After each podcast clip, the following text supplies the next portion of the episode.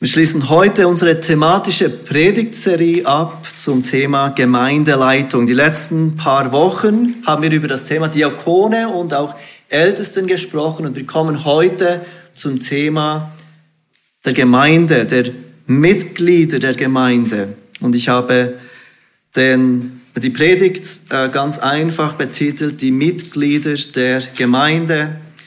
Es ist der Teil 4 von dieser Serie der Gemeindeleitung. Wir haben die, äh, vor drei Wochen, vor zwei Wochen das Amt der Diakone angeschaut und gesehen, dass Diakone biblisch qualifizierte Männer und Frauen sind, die der Gemeinde praktisch dienen, die für die Einheit der Gemeinde arbeiten und die die Ältesten unterstützen, damit diese sich um das Gebet und das Wort kümmern.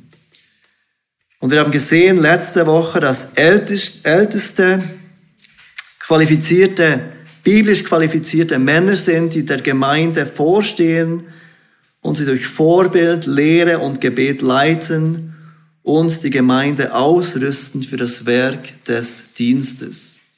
Ich glaube, es war Mark Dever, der diese zwei Amt, äh, Ämter zusammengefasst hat mit den Worten, Diakone leiten durch ihren Dienst und Älteste dienen durch Leiterschaft und Lehre. Wir kommen heute Morgen zum dritten Glied in dieser Kette der Leiterschaft, nämlich den Gemeindemitgliedern. Und selbst wenn die Gemeinde keine Demokratie ist, und ich habe versucht, dies letztes Mal zu zeigen mit der Leitung der Ältestenschaft, dann hat sie dennoch ein demokratisches Element. Denn die Bibel gibt die schlussendliche Verantwortung in Bereichen der Lehre und der Mitgliedschaft nicht den Ältesten einer Gemeinde, sondern der Gemeinde an sich. Und wenn ich heute von Gemeinde spreche, dann spreche ich nicht von einem Gebäude, ich spreche nicht von einem Event, dem Gottesdienst. Ich spreche von den Mitgliedern einer lokalen Gemeinde. Also von den Menschen, die durch Gottes Gnade auf Jesus Christus vertraut haben und Vertrauen diesen Glauben öffentlich gemacht hat durch die Taufe und sich dadurch einer lokalen Gemeinde verbindlich angeschlossen habe. Es sind im Wesentlichen zwei Dinge, die wir in diesem Zusammenhang sehen im Neuen Testament, die der Gemeinde eine Verantwortung und auch eine Autorität geben. Und es sind diese zwei Dinge, die sind die Predigtpunkte von heute Morgen. Erstens, die Gemeinde ist verantwortlich für ihre Lehre. Ich werde euch gleich erklären, was ich damit meine. Und zweitens, die Gemeinde ist verantwortlich für ihre Mitgliedschaft. Die Gemeinde ist verantwortlich für ihre Lehre. Und zweitens, die Gemeinde ist verantwortlich für ihre Mitgliedschaft. Und ich bitte euch, für diesen ersten Punkt zum Galaterbrief zu gehen, Kapitel 1. Es ist wie erwähnt, wieder eine thematische Predigt. Wir schauen uns nicht nur vor allem einen Text an und gehen aus diesem Text heraus. Wir haben ein Thema, dieses Thema der Verantwortung der Gemeinde und schauen uns ein paar Texte an, die dazu sprechen. Und der erste Text ist im Galaterbrief Kapitel 1, den Versen 6 und 10. Paulus schreibt den Galaterbrief an eine, Reihe von lokalen Gemeinden in der römischen Provinz Galatien, in der heutigen Türkei. Und wenn wir beginnen, diesen Brief zu lesen, dann fällt uns relativ schnell auf, wenn wir ihn vergleichen mit anderen Briefen von Paulus, dass dieser Brief eine gewisse Dringlichkeit hat, die ihn prägt. Es ist offensichtlich, dass es um etwas ganz Wichtiges geht, etwas, das Paulus für dringlich erachtet. Denn nach der Einführung in den Versen 1 bis 5, die wir kennen aus den Briefen von Paulus, kommt Paulus gleich zur Sache. Er dankt nicht wie in anderen Briefen für das Gute, was er sieht in dieser Gemeinde.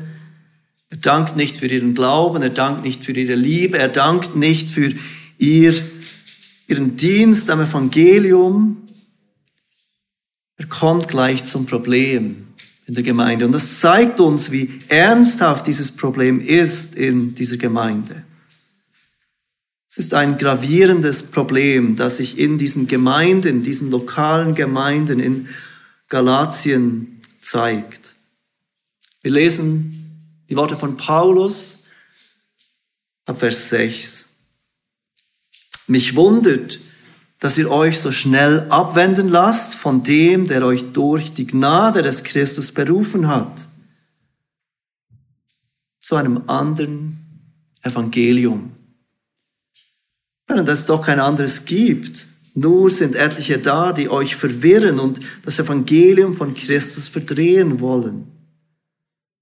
Aber selbst wenn wir oder ein Engel vom Himmel euch etwas anderes als Evangelium verkündigen würden als das, was wir euch verkündigt haben, er sei verflucht. Wie wir es zuvor gesagt haben, so sage ich auch jetzt wiederum, wenn jemand euch etwas anderes als Evangelium verkündigt als das, welches ihr empfangen habt, der sei verflucht. Rede ich denn jetzt Menschen oder Gott zuliebe oder suche ich Menschen zu gefallen? Wenn ich allerdings den Menschen noch gefällig wäre, so wäre ich nicht ein Knecht des Christus. Wir sehen das große Problem in diesen Gemeinden in Galatien. Diese Gemeinden haben das Evangelium der Gnade Gottes verlassen. Sie haben einmal geglaubt, was Paulus verkündigt hat. Sie ließen sich überzeugen von dem Evangelium, das Paulus lehrte. Doch sie haben dieses Evangelium verlassen. So wie ich das verstehe, sind sie noch nicht ganz weg, denn Paulus nennt sie im Verlauf des, Brüders, äh, im Verlauf des Briefes immer noch Brüder, zum Beispiel im Vers 11.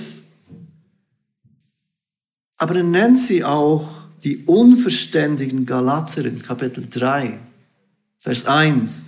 Und er sagt oder fragt sich, wer hat euch verzaubert, dass ihr der Wahrheit nicht gehorcht? Wir sehen dieses Problem in der Gemeinde. Sie ließen sich ablenken, sie ließen sich wegführen von dem Evangelium der Gnade Gottes. Offenbar standen sie unter dem Einfluss von Lehren, Lehrern mit jüdischem Hintergrund, die lehrten, sie müssten auch das mosaische Gesetz halten, um gerecht zu sein vor Gott. Sie müssen nicht nur auf Jesus Christus vertrauen und das, was er am Kreuz tat, sie müssen sich auch noch beschneiden lassen. Sie müssten dieses Zeremonialgesetz des Alten Testamentes halten. Der Glaube an Christus genügte nicht. Paulus erinnert sie daran, dass durch das Gesetz niemand vor Gott gerecht ist in diesem Brief. Niemand wird gerechtfertigt durch das Halten von irgendeinem Gesetz. Und er ruft sie auf, fest in der Freiheit zu stehen, zu der uns Christus befreit hat. Und lasst euch nicht wieder in ein Joch der Knechtschaft spannen. Diese Menschen hatten die gute Nachricht gehört, dass Jesus Christus gekommen ist. Das Gesetz mit seinem perfekten Gehorsam eingehalten hat. Sie hatten gehört, wie Jesus sein Leben hingab am Kreuz für all die, die sich bewusst sind, dass sie kein perfektes Leben leben, sondern dass sie Gottes Vergebung brauchen würden. Sie hatten verstanden, dass Jesus sich als Lösegeld für viele hingab mit seinem Tod. Dass sein Tod nicht für sich selbst war, dass sein Tod nicht selbst verschuldet war, sondern dass Gott in diesem Tod von Jesus Christus die Sünde von jedem, der einmal glauben würde, bestrafen würde. Sie hatten verstanden, dass jeder, der auf ihn vertraut, von Gott nicht die verdiente ewige Strafe erhalten würde, sondern als gerecht angesehen und als Kind Gottes willkommen geheißen wird. Paulus fasste diese gute Nachricht zusammen in seiner Einleitung im Brief in Vers 4. Er sagt dort, unserem Herrn Jesus Christus, der sich selbst für unsere Sünden gegeben hat, damit er uns herausrette aus dem gegenwärtigen bösen Weltlauf. Diese Menschen, die Teil waren von diesen Gemeinden in Galatien, hatten einmal die gute Nachricht gehört und geglaubt. Es kann sein, dass du diese Botschaft schon hundert Male gehört hast. Aber ist es das, was du glaubst? Ist es das, was du heute glaubst? Das, worauf du vertraust? Vertraust du heute darauf, dass dich Gott annimmt? Wegen dem, was Jesus am Kreuz getan hat. Die Gemeinden in Galatien waren auf dem besten Weg, diese Wahrheit zu verlassen. Wie gesagt, sie hatten einmal Gewissheit über das Evangelium, Gewissheit über den Glauben an das Evangelium der Gnade. Aber sie waren dabei, diese Wahrheit zu verlassen und zu verleugnen. Und es ist wichtig zu verstehen, dass es bei dieser Frage nicht um die Frage der Heiligung ging. Wie wachsen wir in Heiligung, nachdem wir gerettet sind, nachdem wir gerechtfertigt sind? Denn Heiligung ist eine notwendige Frucht unseres Glaubens. Und es ging nicht um die Frage von Gottes Moralgesetz, worin Gott definiert, was gut und richtig ist. Was das Ziel unserer Heiligung ist. Nein, es ging um die Frage der Rechtfertigung. Wie werden wir vor Gott angenommen? Und da waren diejenigen in der Gemeinde, und offenbar waren das viele von der Gemeinde, die sagten, die sagten, du brauchst Jesus plus die Beschneidung, um vor Gott angenommen zu werden. Du brauchst Jesus plus das mosaische Gesetz, um gerecht zu sein vor Gott. Und genau diese Stimmen gibt es auch heute in Gemeinden. Du brauchst Jesus plus die Taufe. Du brauchst Jesus plus was auch immer, damit du gerechtfertigt bist vor Gott. Jetzt fällt auf, dass Paulus seinen Brief, diesen Galaterbrief, nicht an die Leitung der Gemeinde richtet, nicht an die Lehrer der Gemeinde, die für die, das Lehren verantwortlich waren. Nein, er richtet seinen Brief an die Gemeinden an jedes einzelne Mitglied von diesen Gemeinden. Natürlich hätte er den Leitern schreiben können, er hätte sie korrigieren können. Er hätte schreiben können, dass er als der Apostel sie vom Amt enthebt, weil sie nicht mehr das Evangelium predigen.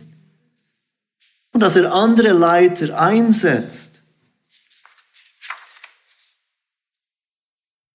Aber er schreibt den unverständigen, verzauberten Galater, der doch irgendwie noch als seine Geschwister im Herrn anerkannt. Er schreibt der ganzen Gemeinde. Denn er sieht, dass sie alle zusammen verantwortlich sind, das Evangelium zu bewahren und dass sie alle zusammen verantwortlich sind, dass sie das Evangelium nicht mehr bewahren. Und daraus sehen wir ganz deutlich, die Gemeinde ist verantwortlich für ihre Lehre.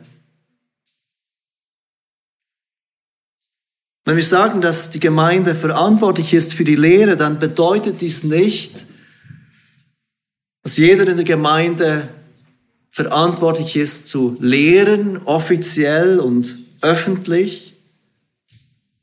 Es bedeutet auch nicht, dass die Gemeinde als Ganzes plötzlich abstimmen sollte, was der Prediger für eine Predigtserie machen soll oder welchen Text er predigen soll.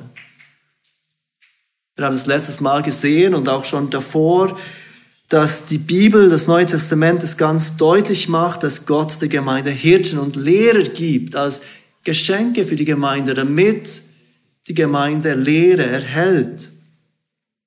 Dass er Älteste und Vorsteher schenkt, die die Gemeinde zurüsten zu ihrem Dienst. Sie sind es, die hauptsächlich und öffentlich lehren die dafür verantwortlich sind zu lehren. Aber wenn ich plötzlich anfangen würde, euch ein anderes Evangelium zu verkündigen, dann wäre es eure Verantwortung, mich meinem Amt zu entheben. Dies ist auch der Grund, weshalb wir als Gemeinde über neue Älteste abstimmen. Auch wenn Kandidaten für das Ältestenamt von den bestehenden Ältesten geprüft und vorgeschlagen werden, ist es dennoch die Verantwortung der Gemeinde, diese Ältesten anzuerkennen, öffentlich. Es ist die Gemeinde, die schlussendlich bestätigen muss, wir vertrauen, dass dieser Mann uns gut leiten wird. Und wir sind bereit, uns ihm und seiner Leidenschaft unterzuordnen. Die Gemeinde ist verantwortlich für ihre Lehre. Und Paulus zieht ganz berechtigt die Gemeinden in Galatien als Ganzes zur Verantwortung, dass sie dabei sind, das Evangelium zu verlassen. Die Gemeinde ist verantwortlich für ihre Lehre. Das ist das Erste, das wir sehen im Neuen Testament, wenn wir die Verantwortung und auch die Autorität von der versammelten Gemeinde anschauen. Das Zweite ist, die Gemeinde ist verantwortlich für ihre Mitgliedschaft. Die Gemeinde ist verantwortlich für ihre Mitgliedschaft. Und ich bitte euch hier einen anderen Text aufzuschlagen, nämlich in Matthäus 16. Die Gemeinde ist verantwortlich für ihre Mitgliedschaft und damit meine ich, dass die Gemeinde, die versammelte Gemeinde verantwortlich ist zu definieren, wer zur Gemeinde gehört. Hier es sind nicht die Ältesten, es sind nicht die Leiter der Gemeinde, die definieren, du gehörst zur Gemeinde und du nicht.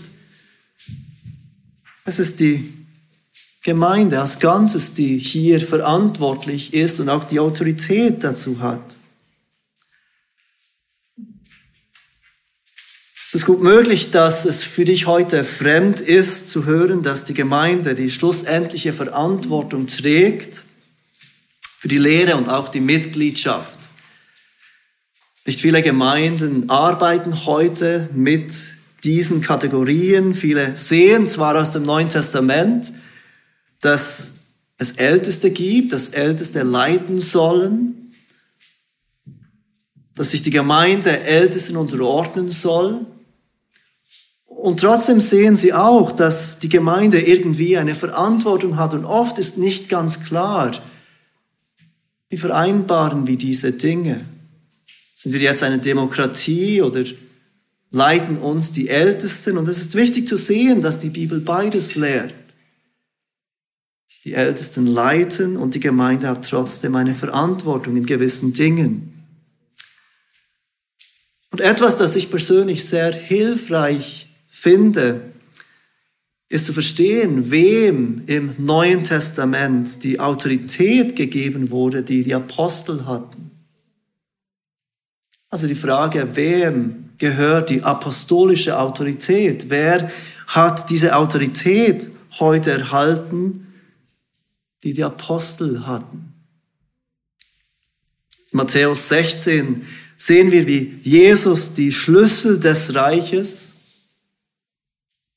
den Aposteln gibt. Wir lesen ab Vers 13. Als aber Jesus in der Gegend von Caesarea Philippi gekommen war, fragte er seine Jünger und sprach, für wen halten die Leute mich, den Sohn des Menschen? Sie sprachen etliche für Johannes, den Täufer, andere für Elia, noch andere für Jeremia oder einen der Propheten sprach er zu ihnen, ihr aber, für wen haltet ihr mich? Da antwortete Simon Petrus und sprach, du bist der Christus, der Sohn des lebendigen Gottes. Und Jesus antwortete und sprach zu ihm, glückselig bist du, Simon, Sohn des Jona, denn Fleisch und Blut hat dir dies nicht geoffenbart, sondern mein Vater im Himmel. Und ich sage dir auch, du bist Petrus.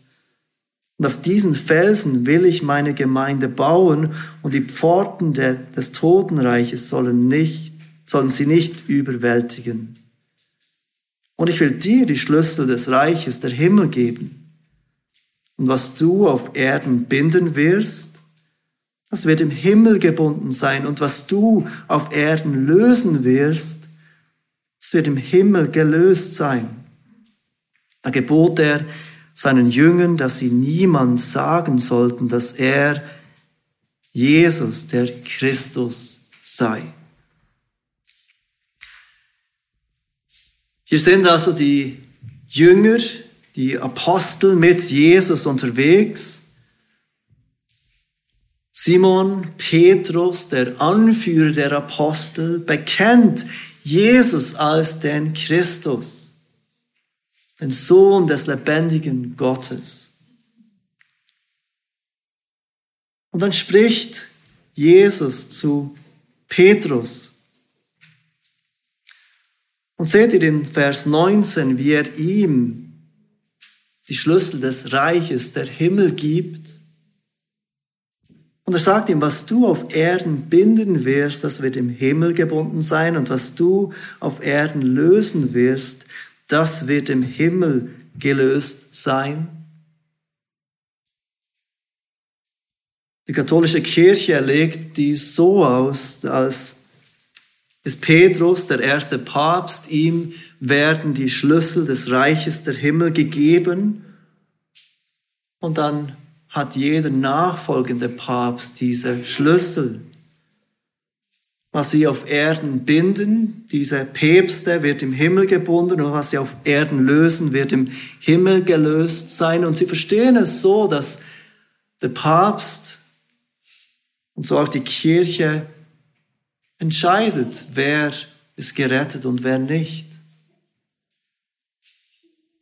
was Jesus hier sagt, ist nicht, dass Petrus sagen kann, wer in den Himmel kommt und wer nicht. Wir werden das gleich im nächsten Text sehen, um was es hier geht.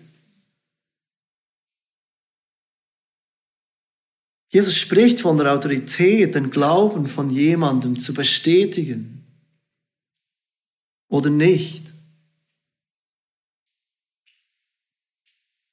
Petrus und ich glaube, damit die Apostel erhalten die Autorität, zu bestätigen, dass jemand gläubig ist und dass jemand zur Gemeinde gehört oder es nicht zu bestätigen. Was aber sehr wichtig ist zu sehen, ist, wie diese apostolische Autorität zu verkünden, wer drinnen ist und wer draußen ist, später der Gemeinde gegeben wird. Und die sehen wir in gleich zwei Kapitel weiter in Matthäus 18. In Matthäus 18 spricht Jesus von der Gemeinde. Und er sagt hier ab Vers 15 das folgende. Wer aber ein Bruder an dir gesündigt hat, so geh hin und weise ihn zurecht unter vier Augen. Hört er auf dich, so hast du deinen Bruder gewonnen. Hört er aber nicht, so nimm noch einen oder zwei mit dir, damit jede Sache auf der Aussage von zwei oder drei Zeugen beruht. Hört er aber auf diese nicht, so sage es der Gemeinde. Hört er aber auch auf die Gemeinde nicht, so sei er für dich wie ein Heide und ein Zöllner. Jetzt seht, was er weiter hinzufügt in Vers 18. Wahrlich, ich sage euch, was ihr auf Erden binden werdet, es wird im Himmel gebunden sein und was ihr auf Erden lösen werdet, es wird im Himmel gelöst sein. Seht ihr, wie in Vers 18 die gleiche Formulierung gebraucht wird wie in Kapitel 16? In Kapitel 16 hat diese Autorität Petrus und die Apostel erhalten in Kapitel 18 hat diese gleiche Autorität die Gemeinde erhalten.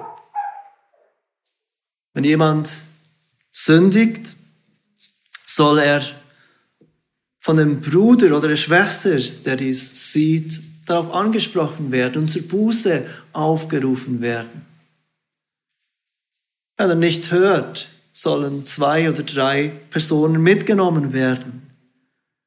Und er soll noch einmal aufgefordert werden, Buße zu tun. Und wenn er wieder nicht hört, dann soll das Ganze vor die Gemeinde kommen. Und wenn er nicht hört auf die Gemeinde, so muss er von der Gemeinde ausgeschlossen werden. Erkennt ihr, wer diese Autorität hat zu binden und zu lösen, wie es Paulus, äh, Petrus erhielt in Kapitel 16. In Kapitel 18 ist es die versammelte Gemeinde. Die Gemeinde erhält die Autorität von Jesus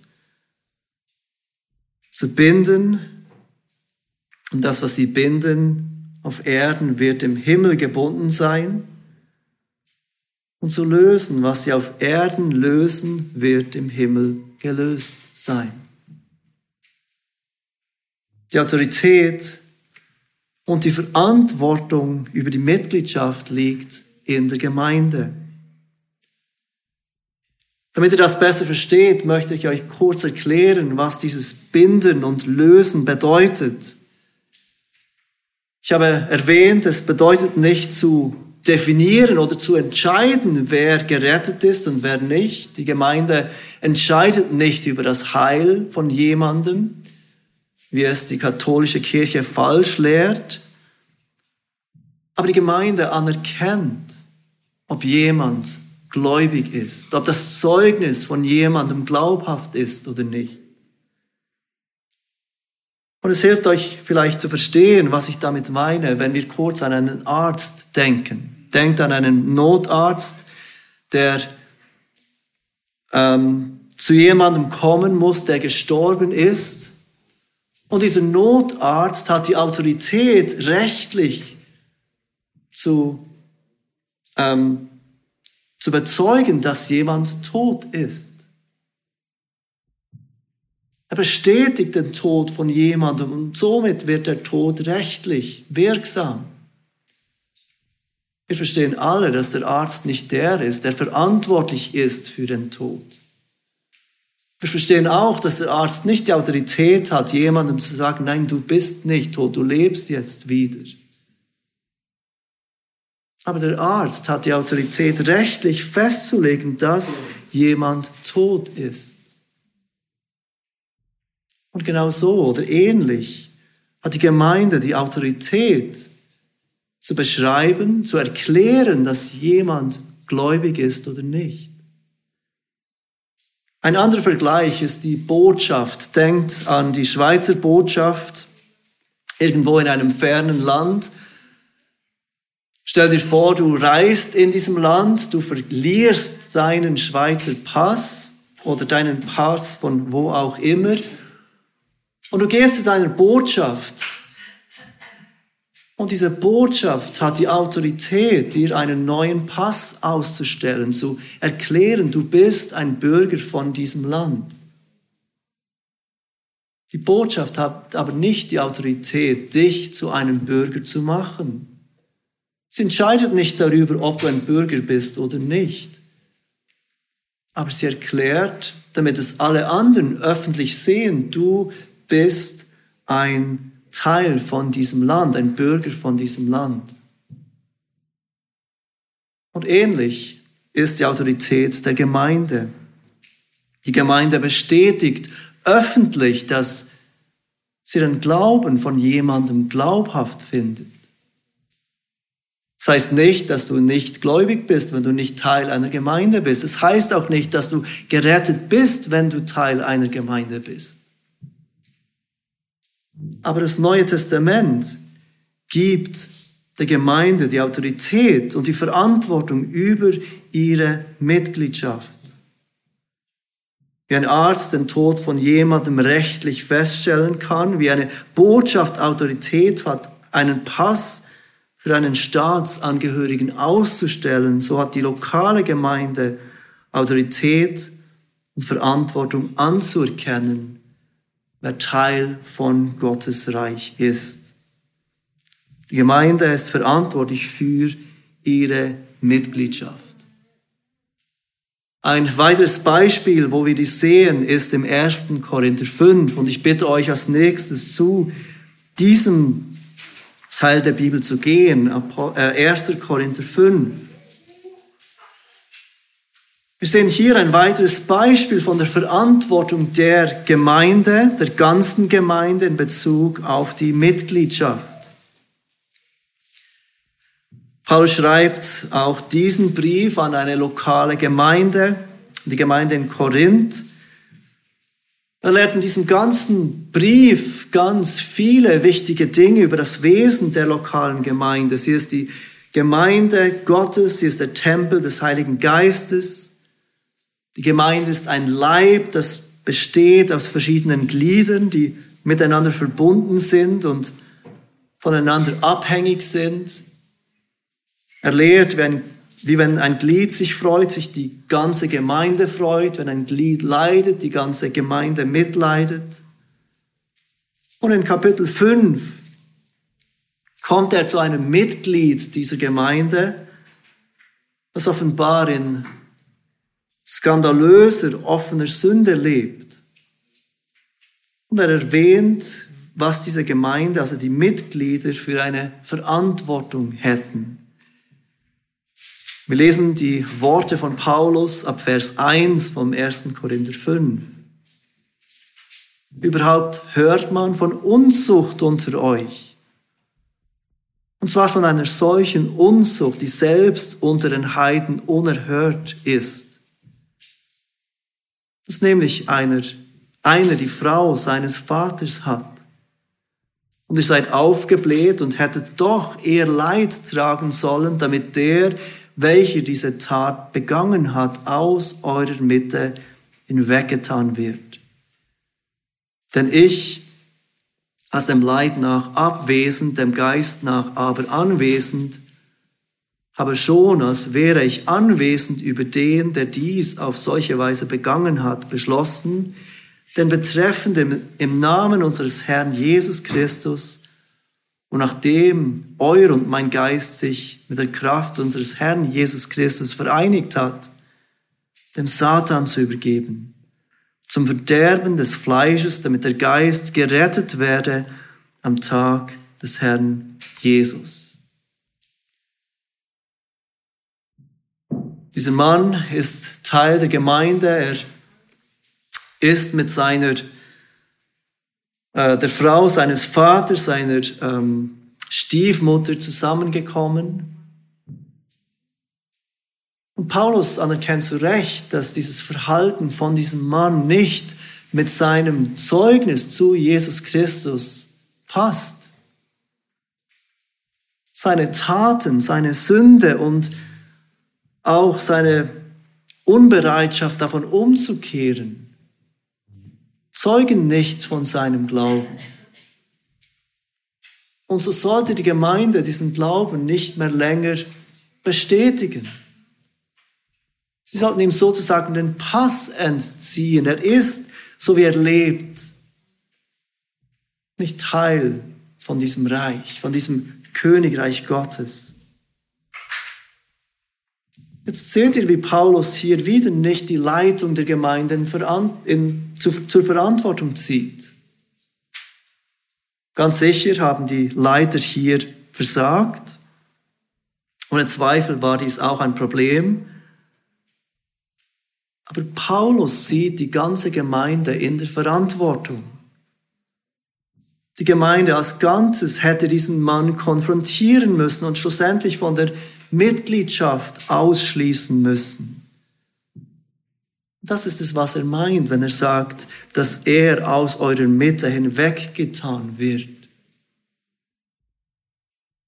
Er kann so nicht mehr Teil der Gemeinde sein. Und es sind nicht die Ältesten, die die Autorität haben, diesen Mann auszuschließen. Es ist die Autorität der versammelten Gemeinde. Die Gemeinde ist verantwortlich für ihre Mitgliedschaft. Auch hier, dass die Gemeinde die schlussendliche Verantwortung für die Mitgliedschaft trägt, heißt nicht, dass sie hier unabhängig oder isoliert von den Ältesten handeln sollte. Es ist auch hier unter der Lehre und der Leitung der Ältesten. Die Ältesten sollten hier vorangehen und die Gemeinde anleiten in diesem Ausschluss.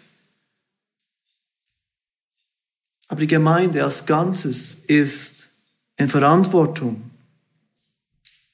Die Ältesten geben Acht auf die Gemeinde, indem sie beispielsweise potenzielle Mitglieder prüfen, ob sein glaubwürdiges Zeugnis ablegen, ob ihr Glaube mit dem Glaube der Gemeinde übereinstimmt. Die Gemeinde sollte den Ältesten grundsätzlich vertrauen und folgen in diesen Vorschlägen und trotzdem die eigene Verantwortung, die sie haben für die Gemeinde, nicht auf die Ältesten abschieben. Ich war beispielsweise einmal Teil einer Gemeinde, in dem mir ein junger Mann sagte, der schon lange Teil der Gemeinde war, ich glaube nicht an die Auferstehung von Jesus Christus. Diese Gemeinde praktizierte keine biblische Gemeindemitgliedschaft. Es konnten äh, Menschen der Gemeinde dienen. Er war in der Leitung von der Jugend, ohne Mitglieder zu sein.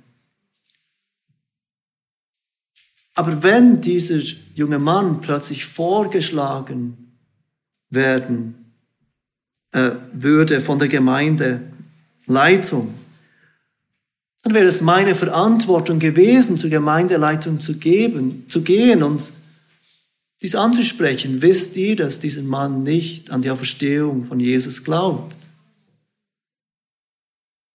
Wenn nötig wäre es meine Verantwortung gewesen, an der Mitgliederversammlung dies zur Sprache zu bringen. Wisst ihr, seid ihr euch bewusst, dass dieser Mann nicht das Evangelium, so wie es die Bibel lehrt, bekennt?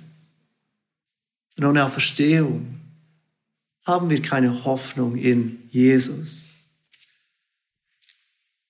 Oder wenn es um das Thema, Thema Gemeindezucht geht, die, dass die Gemeinde verantwortlich ist für ihre Mitglieder, heißt nicht, dass im Fall von Gemeindezucht jedes Detail bekannt werden muss der ganzen Gemeinde.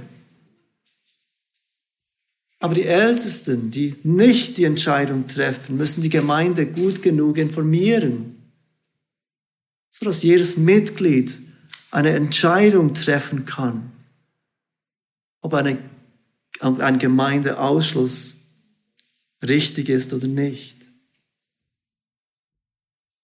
Das Neue Testament lehrt uns ganz deutlich, dass die Gemeinde verantwortlich ist für ihre Lehre und dass die Gemeinde verantwortlich ist für ihre Mitgliedschaft. Nun, was bedeutet dies für dich heute? Wenn du kein Gemeindemitglied bist, wenn du Mitglied von keiner Gemeinde bist und du bekennst trotzdem Jesus als dein Herrn, du siehst dich als Teil der universellen Gemeinde, aber du bist nicht Teil einer lokalen Gemeinde, sollte dich diese Erkenntnis, dass du eigentlich eine Verantwortung hättest für die Lehre einer Gemeinde, und auch für die Mitgliedschaft einer Gemeinde nicht dazu motivieren, Mitgliedschaft anzustreben in einer Gemeinde. Denn du kannst diese Verantwortung für die Lehre und diese Verantwortung für eine Mitgliedschaft in der Gemeinde nicht alleine ausleben. Das ist ganz klar. Oder du kannst nur als Teil einer Gemeinde über die Lehre einer Gemeinde wachen. Du kannst nur als Teil einer Gemeinde über die Mitgliedschaft einer Gemeinde wachen. Diese Erkenntnis sollte dich motivieren, um nicht zu sagen drängen dazu, Mitgliedschaft in einer Gemeinde anzustreben. Was bedeutet es praktisch für dich, wenn du Mitglied bist einer Gemeinde? Ich glaube, es ist ganz deutlich, dass dies beinhaltet, dass du gegenwärtig bist, dass du da bist, wenn sich die Gemeinde trifft zum Gottesdienst und ganz sicher auch zu den Mitgliedern, Mitgliederversammlungen. Um, um zu wachen über die Lehre, musst du die Lehre hören, die Lehre bestätigen, die Lehre leben der Gemeinde um die, über die Mitgliedschaft zu wachen, deine Verantwortung wahrzunehmen, musst du da sein, wenn Entscheidungen getroffen werden über die Mitgliedschaft. Aber ich glaube, es bedeutet noch viel mehr für uns als Gemeinde. Wenn ich eine Verantwortung habe, über die, Gemeinde, über die Lehre zu wachen, dann bedeutet es auch, dass ich wissen muss, was meine Mitgeschwister glauben. Was glauben die, die mit mir wachen über die Lehre einer Gemeinde? Würdest du merken, wenn jemand von unserer Gemeinde plötzlich nicht mehr auf die Auferstehung von Jesus glaubt? Würdest du merken, wenn jemand von unserer Gemeinde plötzlich glaubt, dass ich nicht durch Jesus allein gerechtfertigt bin, sondern durch Jesus plus das Halten von diesem Gebot oder das Tun von dem. Um das wissen zu können, bedingt es, dass du in Beziehungen investierst in der Gemeinde. Dass du Menschen, die Menschen, die Brüder und Schwestern kennst der Gemeinde, dass du weißt, was sie glauben, dass du weißt, welche Lehre sie empfangen. Dass du weißt, mit welchen Fragen sie sich auseinandersetzen. Dass du weißt, welche Podcasts sie hören, welche Bücher sie lesen, was in ihrem Herzen abgeht. Dass du über die Mitgliedschaft wachen kannst und Verantwortung übernehmen kannst, bedeutet genau das Gleiche. Weißt du, wie es deinem Bruder, deiner Schwester im Glauben geht? Würdest du merken, wenn deine Schwester plötzlich mehr Zeit im Internet verbringt, beim Schauen von irgendwelchen falschen Seiten, die ihren Glauben zerstören als in der Bibel und in Gemeinschaft mit anderen Christen. Würdest du merken, wenn dein Bruder plötzlich immer mehr sich entfernt von der Gemeinde? Die Gemeinde ist verantwortlich für die Lehre. Die Gemeinde ist verantwortlich für ihre Mitgliedschaft und dies bedingt, dass jeder Teil der Gemeinde, jedes Mitglied in Beziehungen innerhalb der Gemeinde investiert dass wir einander kennen und auch, dass wir einander, dass wir uns anderen zu erkennen geben. Die Gemeinde ist nicht nur unter der Leitung der Ältesten Sie lebt nicht nur unter der Leitung des Dienstes von den Diakonen. Das Neue Testament zeigt, dass die Gemeinde auch in diesem Thema Mitgliedschaft eine Verantwortung hat, nämlich für die Lehre und für die Mitgliedschaft. Und dies zeigt uns, dass jedes Gemeindemitglied diese Verantwortung ernst nehmen sollte. Lasst uns miteinander beten. Vater, wir danken dir für die Gnade, die wir in Jesus haben dürfen, wie er uns mit dir versöhnt, aber wie er auch uns zusammenruft als Brüder und Schwestern zu deiner Gemeinde. Vater, bitte hilf uns zu verstehen, welche Verantwortung wir haben als Teil von einer Gemeinde die Lehre zu bewahren, die Mitgliedschaft zu bewahren. Bitte hilf uns, dass wir alle erkennen dürfen, welche nächsten Schritte wir tun sollen, so dass wir diese Verantwortung, die du uns gibst, im Glauben, in Dankbarkeit und auch in Treue ausleben dürfen. Amen.